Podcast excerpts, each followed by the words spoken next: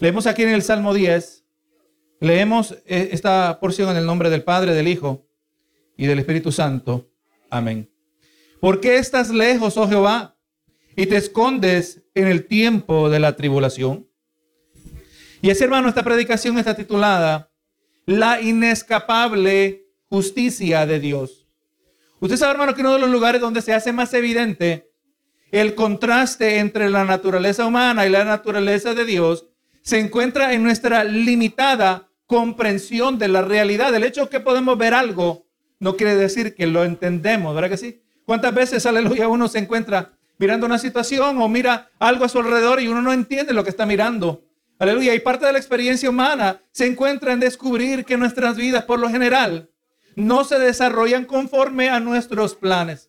Sorprendente más, eh, más aún es el inesperado sentir de descontento que muchos experimentan aun cuando todo se, cumple conforme a sus planes. O sea, por un lado, aleluya, no, nos sorprende que las cosas no se desarrollan como nosotros pensamos. Y aun cuando las cosas se cumplen como nosotros este, planeábamos, aleluya, nos sorprende que no, aleluya, que no tenemos la satisfacción que esperaba. Es como el niño, ¿verdad? Que todo el año está anticipando el regalo de Navidad, todo el año está mirando los comerciales, hablándole a papá y a mamá, quiero esto, quiero lo otro, y aleluya, y es más, eh, se disfruta más la anticipación de obtenerlo que cuando ya lo obtiene, ¿verdad que sí? Eh, cuando ya se obtiene lo deseado, es de corta duración esa satisfacción. Pero realmente nosotros no entendemos, hermano, nuestra realidad.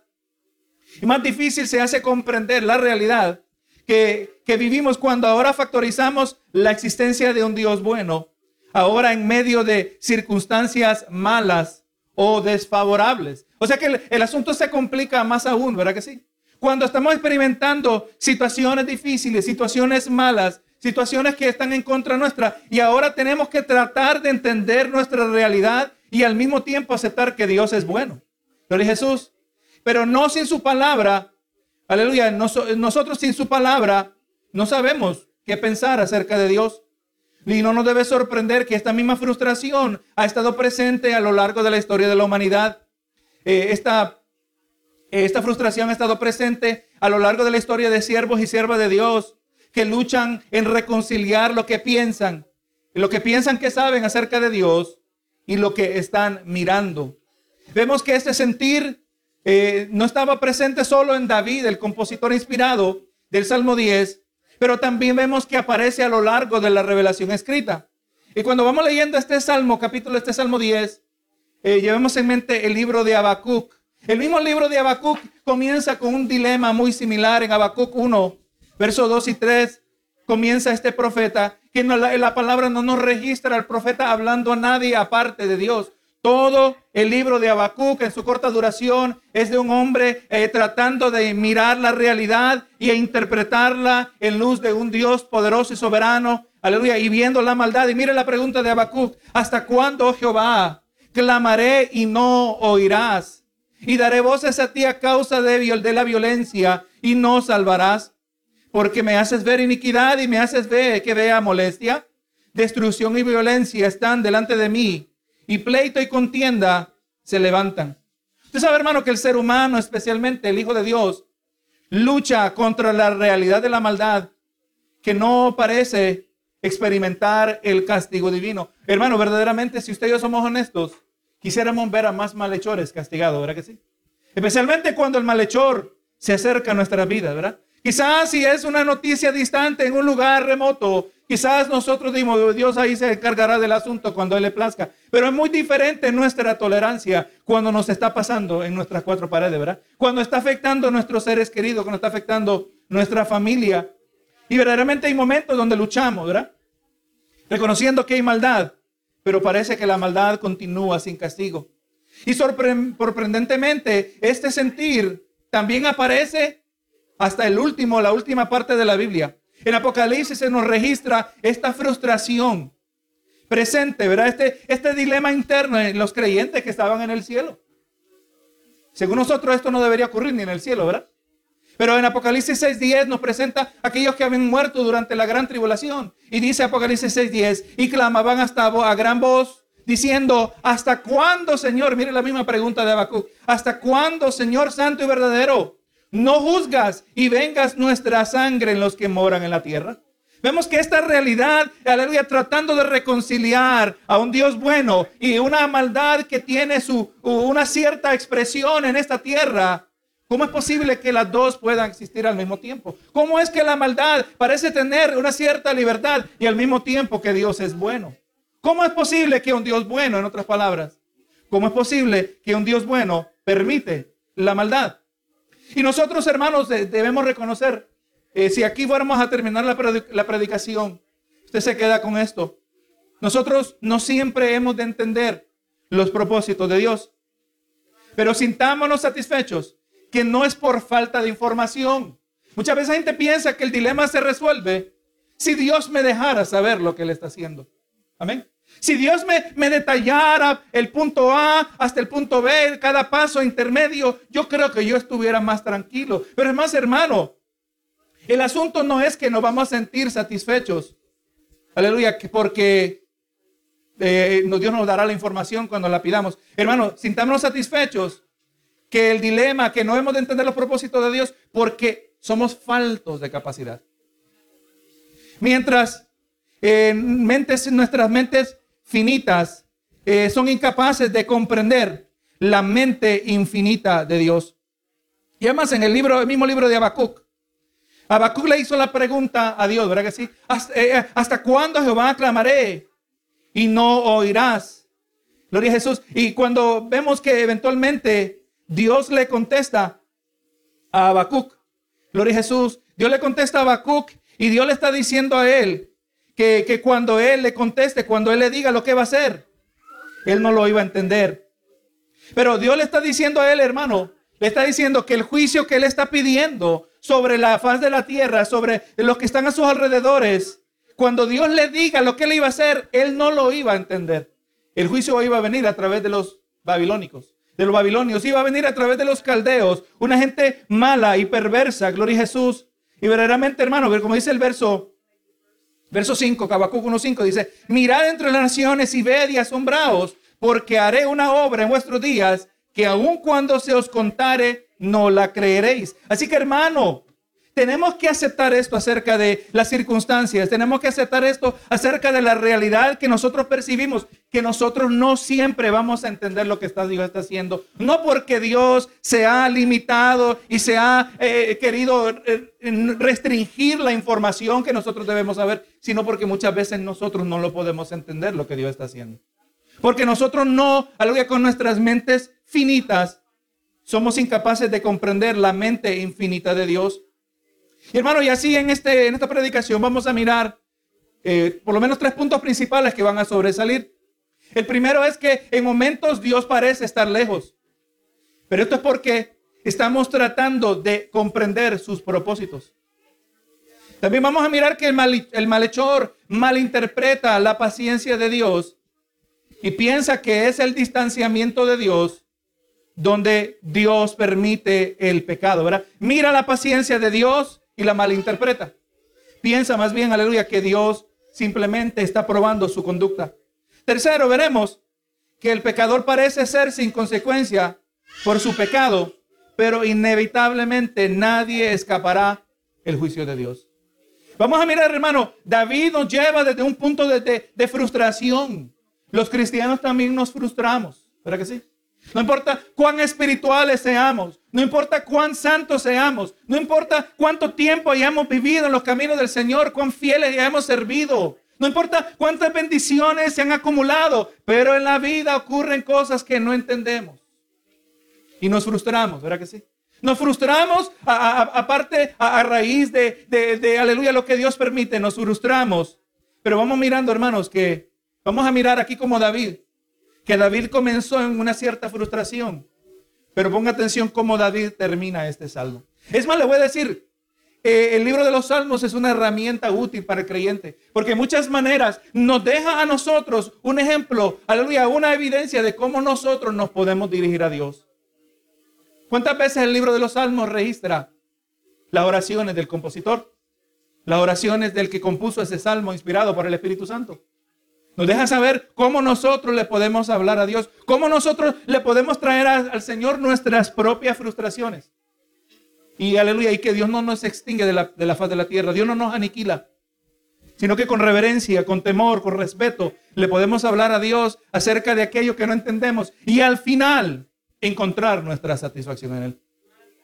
Miren como, como dice aquí el pastor Stephen Lawson en su introducción. Al comentario de este salmo dice, la causa de Cristo frecuentemente parece desfallecer y experimentar derrota. Pero el reino de Cristo está marchando hacia adelante inevitablemente y triunfantemente. El pecado y la iniquidad puede que logren una ventaja temporal, dando apariencia de que Dios es indiferente hacia los injustos. Pero tales pérdidas temporales nunca deben ser interpretadas como la última derrota de Dios. O hermano, en la vida cristiana es posible que perdamos batallas, pero en Cristo Jesús jamás perderemos la guerra. Gloria a Jesús. Continúa aquí diciendo, Dios tendrá la última palabra. Su reino eterno no puede fracasar, debe prevalecer. Y en el Salmo 10 David mira las múltiples injusticias y lo que parecía la indiferencia de Dios hacia la pecaminosa humanidad. El éxito del pecado colocó de debilitante desánimo y desesperación en David. Pero mientras ajustaba su enfoque de lo terrenal a lo eterno, su ansiedad se convirtió en seguridad su confusión se convirtió en confianza. Su incertidumbre se convirtió en adoración. Hermano, eso es lo que ocurre en la vida del creyente cuando nosotros traemos todas nuestras cargas delante de Él. Muchas veces, hermano, el doblar nuestra rodilla como un símbolo externo de nuestra humillación delante de Dios, aleluya, verdaderamente lo hemos experimentado tantas y tantas veces que llegamos y quizás en ocasiones podemos orar en el altar, en ocasiones tenemos que doblar a la orilla de la cama, a veces no hay tiempo, sino que oramos en el carro. Comenzamos de una manera, pero cuando experimentamos esa comunión con el Señor, aleluya, todo aquello que llevamos encima se tiende a desvanecer y como vamos a mirar, hermano, no tiene que cambiar la circunstancia. Ahí está la maravilla, ahí está el milagro, ahí está la bendición del sustento del creyente, que para que cambie cómo usted se siente, no tienen que cambiar las circunstancias. Pero cuando ellas cambian, verdaderamente es una bendición adicional de parte de Dios. Y ahora miramos aquí en el verso 1, hermano. Y pregunta David, y vemos que David no tiene temor.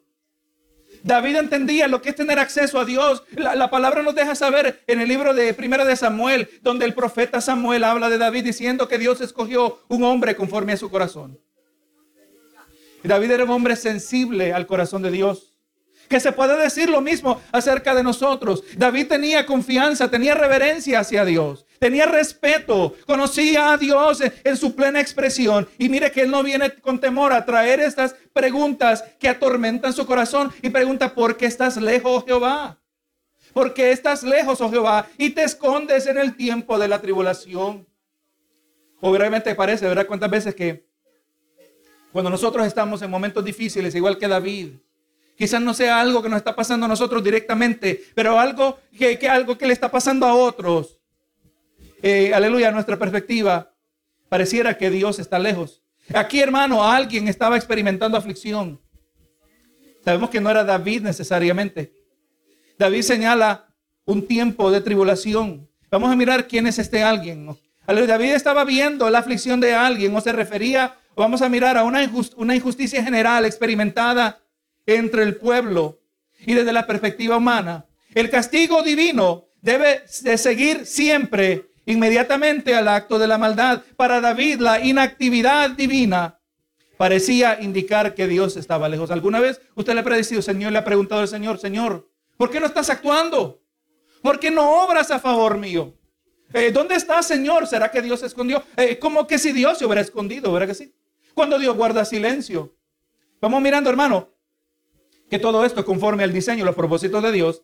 Y ahora David, hermano, y vamos a mirar, hermanos, y resumir, vamos a, dividir este salmo en, tres secciones. Vamos a mirar que de los versos 1 al 11 vemos la, perspectiva de David. De los versos 12 al 15 encontramos la plegaria de David y los versos 16 al 18 nos, nos registran la adoración de David. Y ahora, hermano, miramos el verso 1 y ahora el verso 2. David procede a detallar las injusticias que él está mirando a las injusticias que él sabe que también Dios está mirando. Ahí está la frustración. Yo miro esto, Señor, y yo sé que tú estás mirando lo mismo. Tú lo ves mejor que yo. En los versos 2 al 6, vamos, se nos van presentando eh, varias facetas del corazón pecaminoso. Ponga atención a estos versos 2 al 6, cómo se nos describe el corazón del pecador. El verso 2 dice, eh, con arrogancia el malo persigue al pobre. Será atrapado en los artificios que ha ideado. O sea, hermano, la injusticia sin castigo parece que estaba alimentando el arrogante corazón del, mal, del malo, gloria a Dios. El malo se aprovecha del pobre. Y aquí está David deseando, diciendo, se ha atrapado en los artificios, artificios que ha ideado. David desea que el malo caiga en su propia trampa. Y si usted recuerda, cuando miramos el, el Salmo 9, cuando miramos el Salmo 8, Dios es uno que se especializa en la ironía, ¿verdad que sí? Dios es uno, aleluya, que hace que se desarrollen los eventos de una manera que nadie menos esperaba.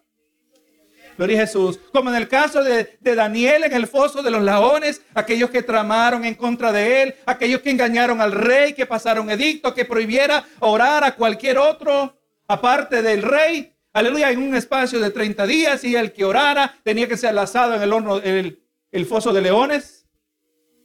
¿Y sabe qué Dios hizo, hermano? Dios protegió a David, a Daniel en el foso de los leones.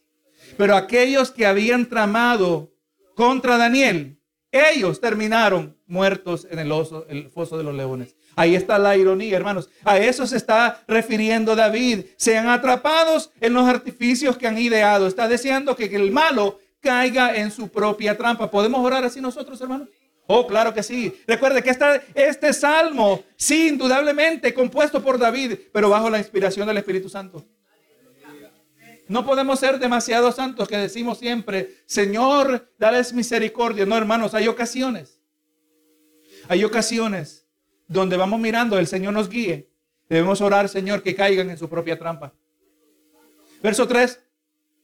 Ya miramos el verso 2, que hay arrogancia en su corazón. Mire el verso 3, porque el malo se jacta de su deseo, se jacta del deseo de su alma, bendice al codicioso y desprecia a Jehová. Vemos aquí dos características más. El malo no solo aflige al pobre, pero también aprueba a los que hacen maldad. Dice, bendice al codicioso. Aquí se nos dice que este que hace lo malo no lo hace en secreto, pero que en su arrogancia es tanta que más bien se jacta. Esto quiere decir que, que fanfarronea que se alarde, que se gloría acerca de su maldad. Usted ve los malhechores en el día de hoy también lo hacen, ¿verdad? Gloria a Dios, les gusta mostrar lo que están haciendo. Les gusta mostrar cómo se han aprovechado. E, eso es lo que está mirando David. La naturaleza humana no ha cambiado, aunque han pasado miles y miles de años.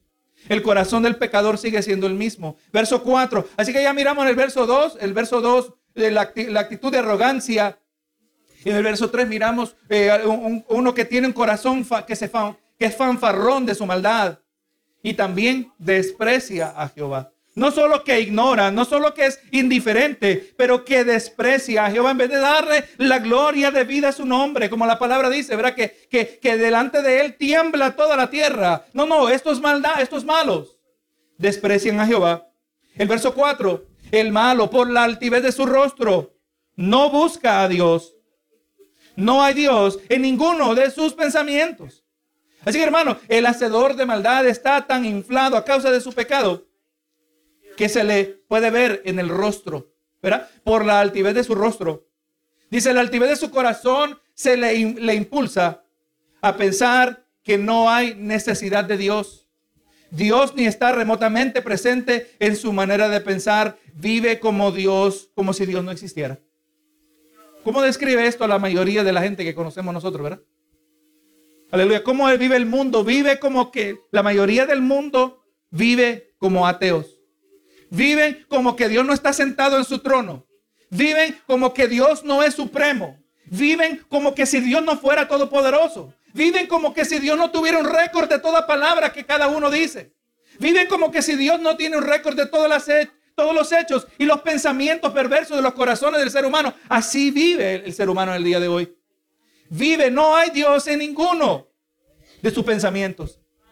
Y usted sabe, hermano, que al nosotros mirar este salmo, podemos participar de una perspectiva iluminada por cuanto tenemos toda la revelación de Dios. Aquí se nos brinda detalles adicionales. Cuando miramos este salmo y nos vamos, vamos entendiendo, hermano, que el malhechor, vamos mirando, vaya mirando la progresión, el verso 2, el verso 3, el verso 4, vamos a seguir mirando la actitud del pecador y él está acumulando ira sobre sí mismo. Gloria a Jesús. Verso 5, sus caminos son torcidos en todo tiempo. Sus juicios, tus juicios los tiene muy lejos de su vista, a todos sus adversarios desprecia. Así que, como dicen los americanos, hay un dicho, dice, no hay ni un buen hueso en su cuerpo. Es un hombre torcido, el hacedor de maldad.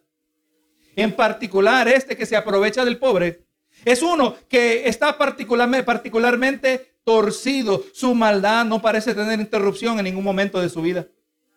Hermano, hay, hay, niveles de maldad que miramos. Y le voy a decir, hermano, que así como hay niveles de maldad, hay niveles de tormento en el infierno. Sepa, hermano, el infierno no es universal y de la misma manera para todos. La palabra nos deja saber que aquellos que tuercen su palabra, aquellos que predican la palabra del Señor y tuercen y engañan a otros en el proceso, aquellos que en vez de exaltar a Cristo, Dios tiene preparada una especial condenación.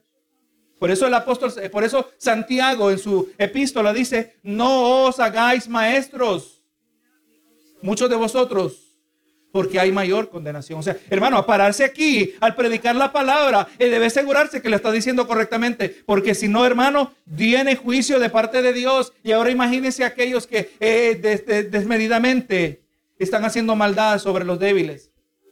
Tus juicios los tienen muy lejos de su vista. Están tan cegados en su maldad que en su mente no existe juicio de Dios a causa de la maldad. Ellos piensan que eh, no, el juicio no viene que esto lo vamos a poder seguir haciendo. Y eso lo vemos a cada rato en las noticias. El ladrón que roba, el ladrón que roba en la compañía y roba un poco más. No me van a descubrir y roba más y cada vez más agresivo, cada vez eh, más codicioso, quieren más robar más. Nunca me van a agarrar, nunca me van a alcanzar hasta que aparece la noticia, ¿verdad? Que sé que fue descubierto. Pero el así es lo que piensa el pecador. Tus juicios los tiene muy lejos de su vista. Pero mire lo que dijo Jesús en Juan 9:39. Dijo Jesús, para juicio he venido yo a este mundo, para que los que no ven, vean, y los que ven sean cegados. Hermano, vamos mirando aquí que cuando Dios permite la maldad, cuando Dios permite al pecador pecar, le está permitiendo acumular la ceguera le está permitiendo eh, eh, excavar su propio hoyo más profundo de manera que será, aleluya, eh, será espeluznante lo que le espera. Dice el verso 6. Dice en su corazón, no seré movido jamás, nunca me, me alcanzará el infortunio. Vive convencido que la maldad, que una vida de maldad, nunca experimentará ninguna clase de consecuencia. El hacedor de maldad está convencido que nunca experimentará la maldad sobre sí mismo. Usted ve, hermanos, los drogaditos, los que roban, y cuando les pasa algo, ellos no entienden por qué les pasó. Hermano, yo le garantizo que investigue. Como he dicho, no le puedo garantizar, pero sí le, le insto que cuando usted vea que a alguien le pasó algo muy malo, y uno dice, pobrecito, qué lamentable que esto le pasó, y es cierto, de la perspectiva humana, es lamentable que le, que le ocurran cosas eh, malas a las personas. Es lamentable, nos duele el corazón en nuestra humanidad. Pero aleluya, no piense que, que es completamente inocente. La pregunta que nos hacemos cuando miramos al pecador que experimenta eh, algo lamentable en su vida, nos preguntamos, ¿qué es lo que habrá hecho? Amén. ¿Qué es lo que habrá hecho? Porque aquí el pecador está pensando, el que presenta a David, eh, está diciendo, nunca me alcanzará el infortunio. Todo siempre será afortunado. Todo siempre obrará a mi favor como que si constara, como que si contara con el, con el favor de Dios. No, no, hermano, el único que cuenta con el favor de Dios es el Hijo de Dios. Y aún el que cuenta con el favor de Dios, Dios no ha prometido que todo siempre se va a desarrollar de una manera que será inmediatamente vista como positiva, aunque sí a largo plazo. Dios la obrará para bien, ¿verdad que sí? Pero, aleluya, al creyente también, el creyente también se enferma, no porque es un mal creyente, el creyente también experimenta dificultades en este mundo caído, no porque ha sido mal al Señor, ha sido infiel al Señor, sino porque todo es conforme a los propósitos de Dios. Pero aún, ¿cómo es posible que el pecador dice que jamás se le alcanzará el infortunio? Todo será bendición tras bendición, o mejor dicho, todo será éxito tras éxito. No, hermanos. Con razón David estaba frustrado. Una cosa es mirar al pecador haciendo maldad y ahora es mirarlo con el descarado, con la descarada actitud de su corazón. Diciéndole quizás David escuchando las mismas palabras de estos individuos, como ellos se jactaban, como ellos se burlaban, como ellos le diciendo a mí nunca me va a pasar nada, yo soy intocable. Piensa que él verá que es un hijo del diablo. Pero hermano, esto siempre ha sido cierto acerca del pecador. No solo David, siente que Dios está lejos, pero también el pecador piensa lo mismo. Cuando vemos que la maldad es sin castigo, el justo dice, ¿dónde está Señor? El pecador dice, Dios se ha ido. Pero las escrituras nos muestran que el pecador no puede estar más equivocado acerca de su realidad. El que está diciendo no me alcanzará el infortunio, él no podía estar más equivocado. Que, aleluya, esperando una cosa, le acontece lo opuesto. En la carta de los tesalonicenses se nos muestra la misma actitud y que cuando Cristo venga a juzgar en su juicio final, los malhechores no tendrán ni la mínima idea de lo que se acerca. Primera Tesalonicenses capítulo 5 verso 3. Y cuando digan paz y seguridad, entonces vendrá sobre ellos destrucción repentina, como los dolores a la mujer encinta y no escaparán. David nos dice, hermano, lo que, él lo que piensa el malhechor cuando dice, nunca me alcanzará el infortunio. Pero Pablo nos muestra que nadie escapará. El, el, pecador, el malhechor dice, nunca me va a pasar nada, aunque yo estoy haciendo esto, aunque me estoy aprovechando. Dice, nunca me va a pasar nada. Y aquí está diciendo Pablo, nadie escapará. Mire, completamente lo opuesto. Cuando digan paz, cuando digan seguridad, más bien lo que le viene es destrucción repentina. Verso 7. Llena está su boca de maldición y de engaño y de fraude. Debajo de su lengua hay vejación y maldad. vemos aquí que se nos detallan tres destructivas armas de la lengua. Cuando habla de maldición se refiere a palabras que buscan atraer poderes de maldad sobre la gente. Mentiras son aquellas palabras de falso testimonio y calumnia. Fraude son aquellas palabras de intimidación o amenaza contra otros. Así que ya se nos dijo lo que hay en sus pensamientos. Ahora estamos mirando lo que hay en sus palabras. Verso 8, se sienta en acecho cerca de las aldeas. En escondrijos mata al inocente. Sus ojos están acechando al desválido. Acechan en oculto como el león desde su cueva. Acecha para arrebatar al pobre. Arrebata al pobre trayéndolo a, la, a su red. Se encoge, se agacha y cae en sus fuertes garras, y caen en sus fuertes garras muchos desdichados. El lenguaje de David aquí que usa describe al malhechor como un depredador buscando presa para despedazar. Lo compara con un león, su presa es el pobre y busca atraparlo en sus garras. Hermano, muchas veces, verás, nos damos cuenta que estamos rodeados de leones, instrumentos del diablo, hijo del diablo. Como nos dijo Pedro, ¿verdad? Que el, diablo anda como león rugiente buscando a quien devorar. Y aleluya, desde la perspectiva humana, los humildes, los pobres, los, los disválidos, gloria a Jesús, eh, los desdichados, eh, están, son presa abierta, presa libre que el maligno se puede aprovechar. Pero vamos a mirar que una cosa es lo que se mira, otra cosa es lo que es real. Y David está mirando hasta este punto, nos está mostrando su perspectiva humana. Nos está dejando saber por qué se siente como Él se siente, porque está mirando desde la perspectiva terrenal. Está mirando, aleluya, con ojos exclusivamente humanos. ¿Cuántas veces nosotros nos encontramos así? ¿Cuántas veces nosotros nos encontramos mirando nuestra vida, lo que estamos pasando, y nos sentimos de igual manera frustrados? Nos sentimos confusos.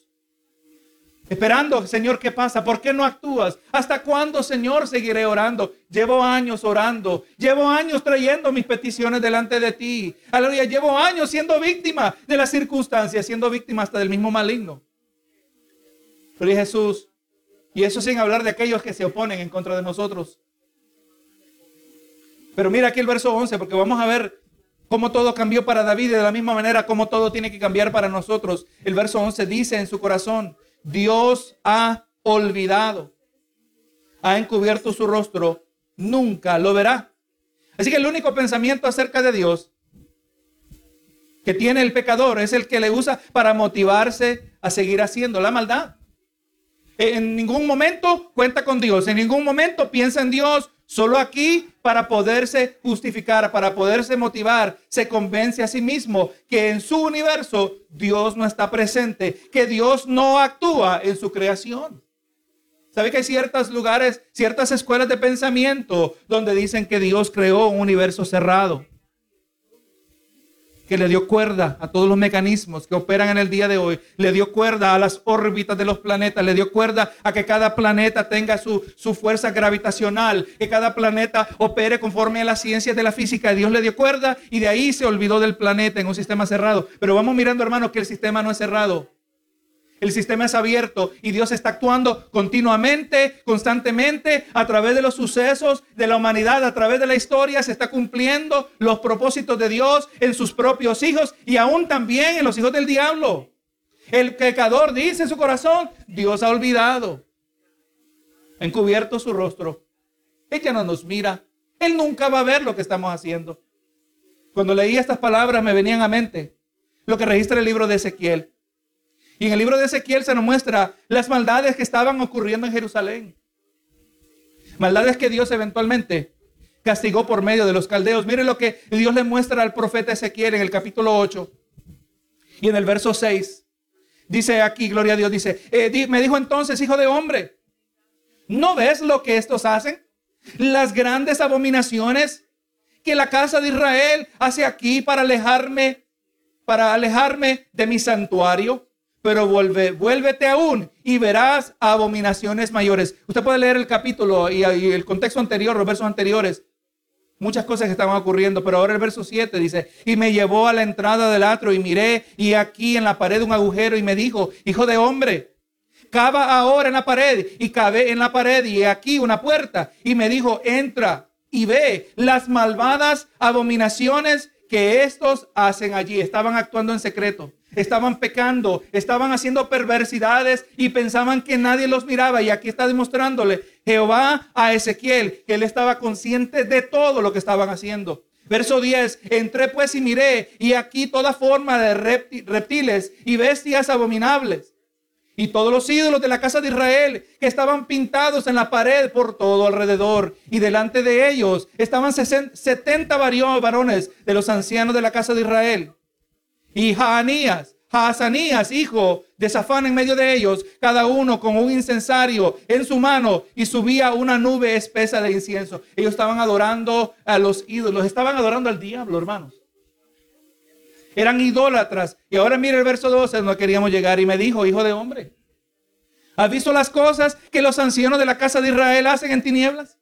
Cada uno en sus cámaras pintadas de imágenes. Porque dicen ellos, no nos ve Jehová. Jehová ha abandonado la tierra. Hermano, el pecador se convence a sí mismo que la inacción de Dios indica que Dios es indiferente a la maldad. No cometa el error que cuando usted ve la maldad en el día de hoy, cuando el pecador actúa de manera desenfrenada, diciendo Dios no me toca, Dios no me hace nada, mira cuánto tiempo llevo haciendo así. No, hermano, Dios no ha abandonado la tierra. Y vamos a mirar, y esto lo va a confirmar David al final de este salmo. Hay momentos donde Dios parece inactivo en relación al castigo de la maldad, pero más bien esto es evidencia de su paciencia. Finalmente, lo que dice segunda de Pedro 3:9. El Señor no retarda su promesa. Según algunos la tienen por tardanza, sino que es paciente para con nosotros, no queriendo que ninguno perezca, sino que todos procedan al arrepentimiento. Así que por un lado, desde una perspectiva terrenal, dice, Señor, ¿dónde estás? Estás lejos. Pero cuando empezamos a ver la perspectiva de Dios, vamos mirando que Dios está teniendo paciencia. Que Dios está mirando que es posible que algunos de aquellos malhechores puedan venir al arrepentimiento a través de una proclamación, aleluya, del glorioso nombre de Cristo Jesús. Eso es lo que estamos mirando en el día de hoy. ¿Cuántos políticos corruptos? Cómo se aprovechan de las multitudes, cuántos de gente en posiciones de poder, así como lo había en el tiempo de Ezequiel, los ancianos, los líderes de Israel, los que deberían representar al pueblo en su actitud de humillación delante de Dios. Ellos pecaban contra Dios como que si Dios no los estuviera mirando. No, y hermano, Dios está mirando todo. Dios está mirando todo absolutamente. Así que miramos, hermanos, nosotros. Ahora, aleluya, en los versos 12 al 15 se nos presenta la plegaria de David. El verso 12, levántate Jehová Dios, alza tu mano, no te olvides de los pobres. David apela a Dios que ejecute su juicio. Aunque David, sabemos hermano que David fue un hombre de guerra, victorioso en batalla, vencedor de gigantes, él entendía que no debía tomar este asunto en sus manos. De la misma manera nosotros, hermanos, aleluya, que mía es la venganza, yo pagaré, dice el Señor. Cuando vemos la injusticia en este mundo, aleluya, oramos al Señor y le recordamos al Señor su palabra. Señor, tú has dicho que mía es la venganza, yo pagaré, dice el Señor. No nos consumamos, sino que apelemos al Señor que es capaz de llevar el juicio. Levántate, Jehová, alza tu mano. Podemos orar nosotros cuando vemos las injusticias. No te olvides de los pobres. Verso 13. Porque desprecia el malo a Dios.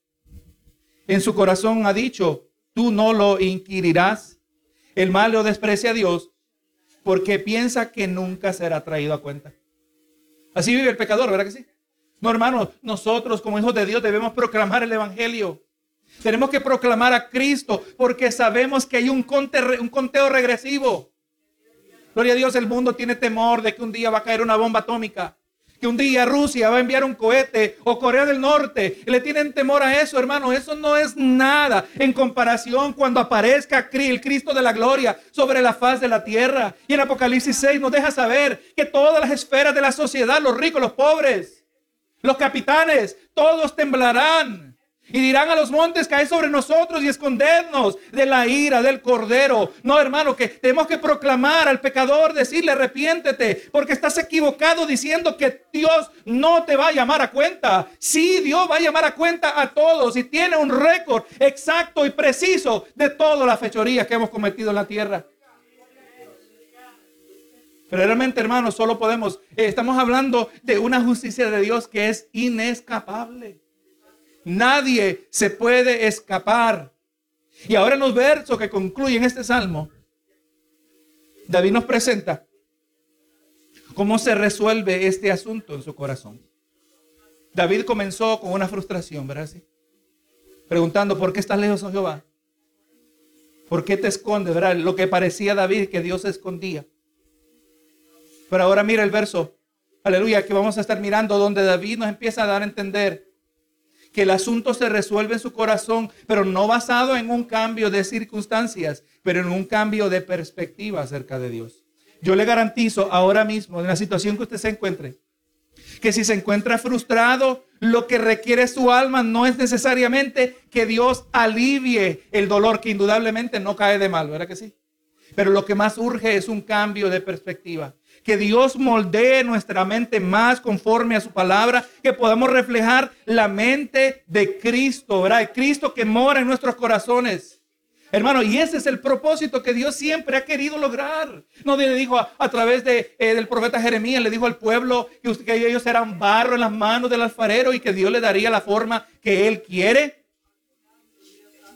Dios quiere que aprendamos que la solución a nuestros dilemas internos y aún los externos no vienen en un cambio de circunstancia. Si me sana, Señor, yo sé que estaré tranquilo. No, no, no. El Señor quiere que aprendas a tener paz aunque Dios no te sane. Ahí está el poder de Dios, hermano. 14. Tú lo has visto. Porque miras el trabajo y la vejación para dar la recompensa con tu mano. A ti se acoge el desválido, tú eres el, el amparo del huérfano. Vemos el cambio de actitud, hermano. Muy diferente a como comenzó David. Hermano, por eso es importante que hablemos con Jehová. Por eso es importante que hablemos con Dios. Por eso es importante que le traigamos a Él nuestras cargas, le traigamos a Él nuestras frustraciones le traigamos a Él lo aquello que no entendemos, porque en el proceso de hablar con Dios, en el proceso de dejarle saber lo que está en nuestros corazones, Dios empieza a cambiar nuestra perspectiva. En el proceso de hablar con Él, Él nos recuerda su palabra. no tiene que cambiar la circunstancia, solo cambia la perspectiva y ahora el alma está satisfecha delante de Dios. Y ahora está diciendo, Señor, ah, eh, comenzó preguntando, ¿por qué está lejos a Jehová? Ahora está diciendo, tú lo has visto.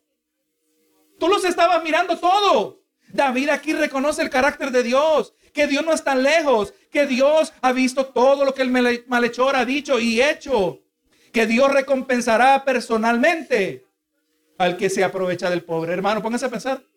Jesucristo vendrá personalmente. No es que manda rayos desde el cielo, no es que manda piedras, no es que manda fuego. Y obviamente eso ocurre, pero vemos que todo ocurre cuando Cristo personalmente baja hacia la tierra. El juicio será personal. Y está diciendo David, eh, sí Señor, yo, yo, yo, yo decía que estaba lejos, pero ahora entiendo que tú lo has visto todo. Tú lo puedes ver todo. El pobre se puede acercar a Dios. Dios es el amparo de todo aquel que es vulnerable, el desválido y el huérfano. Y en luz de esta realización, ¿cuántas veces usted en oración, usted ha caído en cuenta acerca de algo?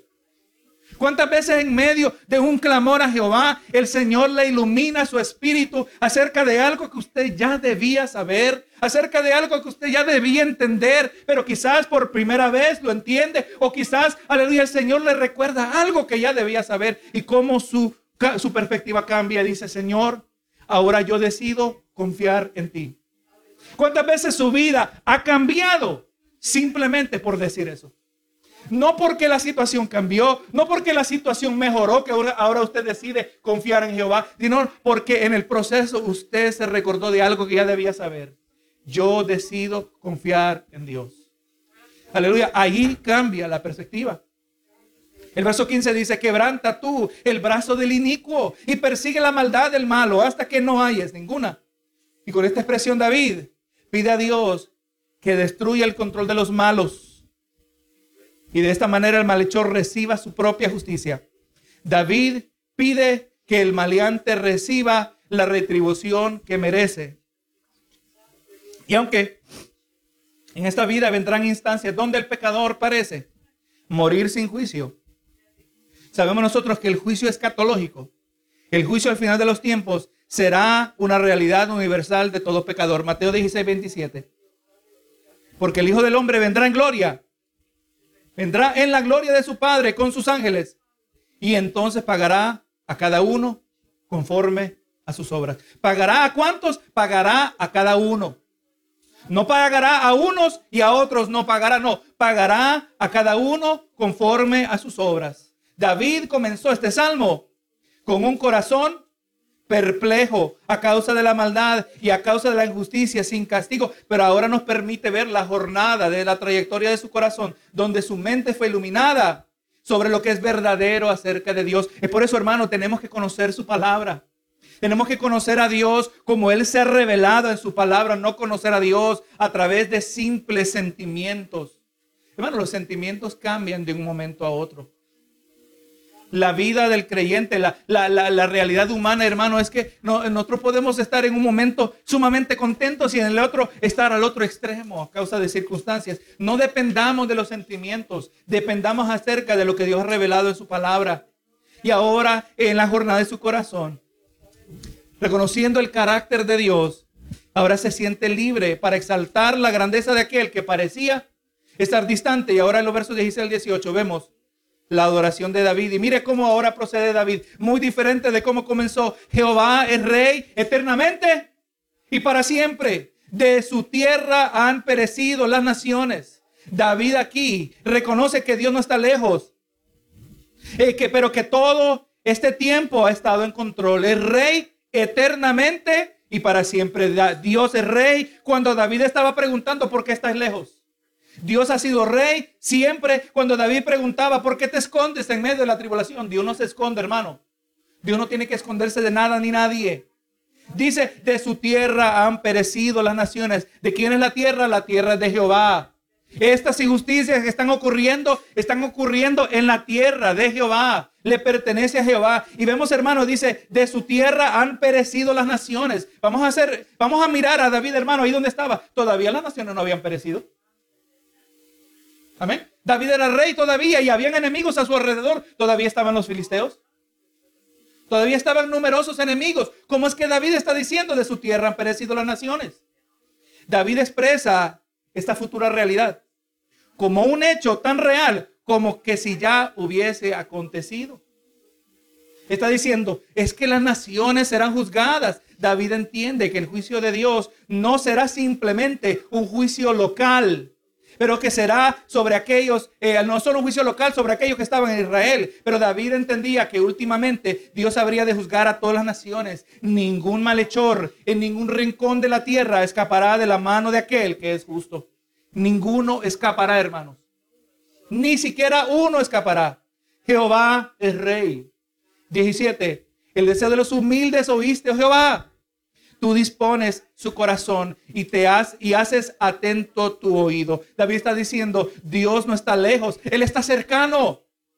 Dios no solo está cercano, pero Él escucha la plegaria de los que sufren injustamente. Escucha las oraciones, los lamentos de los pobres. Él siente el dolor de los huérfanos y los inocentes que sufren en manos de pecadores. Dios está disponible. Dios siempre ha estado cercano. Ahí está el cambio de perspectiva. Cuando Dios parece estar lejos, Él no está lejos. Tenemos que cambiar nosotros en lo que nosotros percibimos y cambiar conforme a la palabra del Señor. Verso 18.